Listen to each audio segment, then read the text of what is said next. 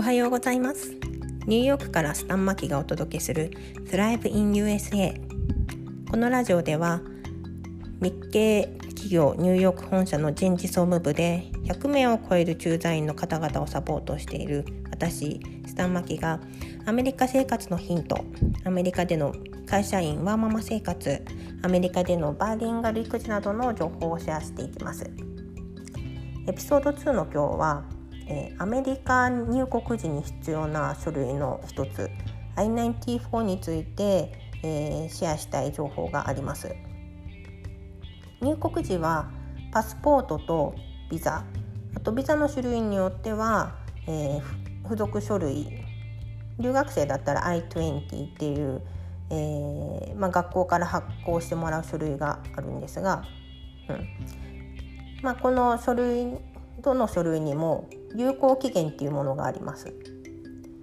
でね I94 っていうのは、えー、アメリカに入国する外国人の出入国情報の記録の用紙なんですね。はい、でこの用紙今は2013年にデジカルデジタル化されていて飛行機と船でアメリカに入国する場合はこの書類は必要ないですただ今も陸路でね、えー、アメリカの国境を越えて他の国に入って、えー、戻ってくる時にこの I94 っていうのが必要になります。うん、昔はね飛行機の中で長細い書類を2枚もらったと思うんですよ。で1枚がこの I94 でもう1枚が、えー、携帯品の、えー、申請の内容の書類ですね。でこの I94 には自分の名前とパスポート番号を、えー、その入国時のフライト情報アメリカの滞在先っていうような情報をこうみんな、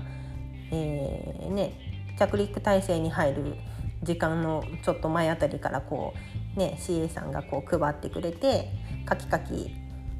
記入してで入国時の、面接官にパスポートと一緒に提出してでホチキスでねパチンってパスポートのページに止められてたちっちゃいあの紙があると思うんですがあれが I94 です。うんデジカルデジタル化される前にアメリカに来たことがある人はもしかしたら覚えてるかもしれないんですがあれ今電子化されててで入国時に手元にないです。うん、でね、えーまあ、もちろんパスポートビザとも書類とても重要なんですけど基本的にアメリカで合法アメリカ内をこう合法アメリカに合法的に滞在できる期間っていうのはみんなあのまあ書類手続きがあったりするとこの I94 の期限で皆さん判断するんですよ。うん、なのでねたとえビザと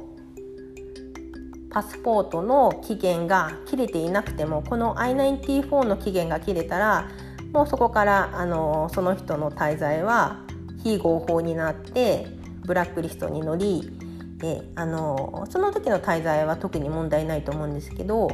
その後帰ってまたアメリカに来る時、うん、多分エスタでもうエスタ多分取れなくなってでビザを発行してもらう時もいろいろ大変になると思います。で、まあ、入国できたとしても多分あの入国するたんびに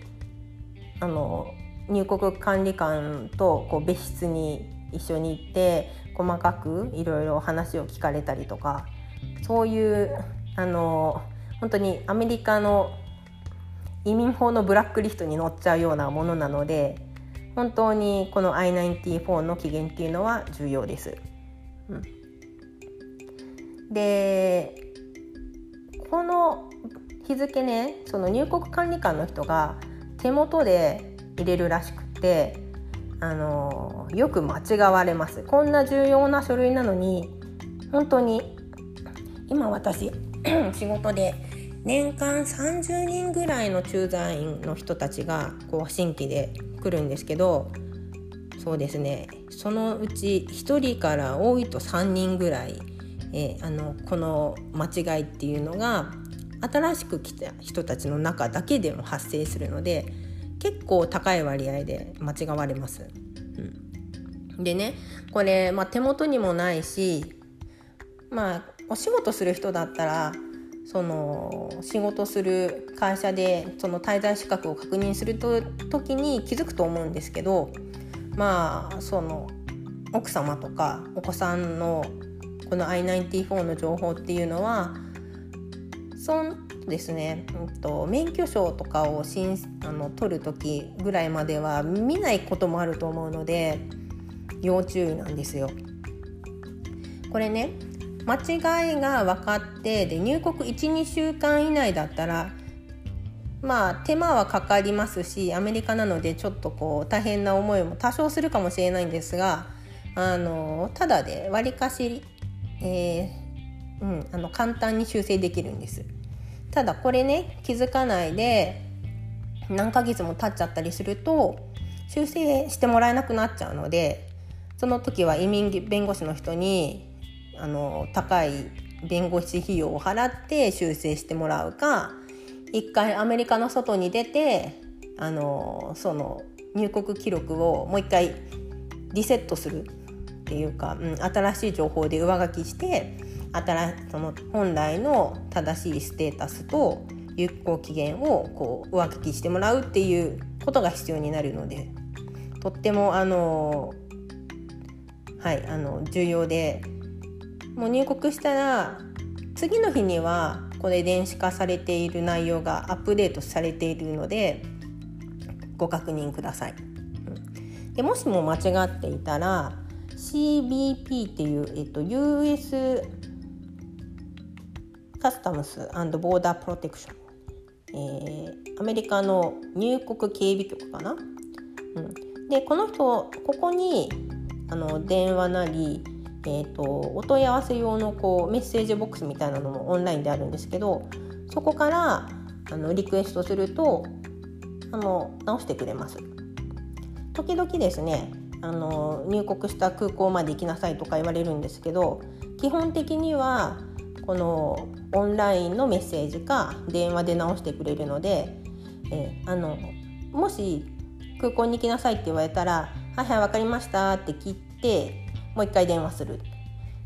まあ、メッセージだったら「あそうですか」っていうことでまた最初からリクエストし直すってやって電話かオンラインで直してくれる人を探してくだしていただくのが一番いいと思います。うん、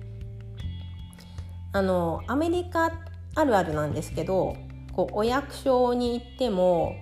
うんあのまあ、学校とかでも人によって対応が違うんですよ。はい、なのでですね、あの絶対にあのオンラインか電話で修正してくれる担当の人がいると思うのででその人に出会うまであのリクエストをし続けてください。それがあの一番おすすめです。ね、アメリカ来てね他にもいっぱいやることあるのにわざわざ空港まで行かなきゃいけないってね近くに住んでればまだいいものの数時間かかったりすると本当に大変なので、はい、であのそうやってあの未然にねそのちゃんと自分でその I94 の期限を確認してで事前にこの後に起こり得るトラブルっていうのを防ぐことができます。はい、これ結構あの例えば奥様が、まあ、会社でお勤めしないから誰もチェックしなくってさて免許取りましょうってね1ヶ月とか経ってから運転免許証を取るあの DMB っていう日本の免許センターみたいなところがあるんですけどそこに行っていやいやいやあなたの I94 期限があの3ヶ月しかないよとかあのそこでね初めてあの間違いに気づいて本当に早く免許取らないといけないのにとか、あの、困ることってすごくあるんですよ。はい、なので、えー、入国後にはあの初めて入国以外もねその滞在期間アメリカの滞在期間にこう何回も日本に一時帰国したり海外に旅行に行ったりする機会ってあると思うんですが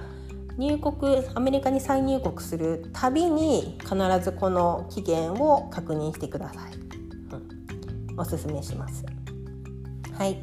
ということで今日は、えー、この I94 について、えー、注意点とあのー、まあ、どうしてこの情報が重要なのかっていうことをあのお話ししました。もし何か質問等あったらこのアンカーでメッセージ声でメッセージを送れると思いますので是非メッセージくださいそしたらこのアンカーのポッドキャストで、あの録音する時にそのご質問に答えることもできると思います。それではあの皆さん今日も良い一日をお過ごしください。また明日あ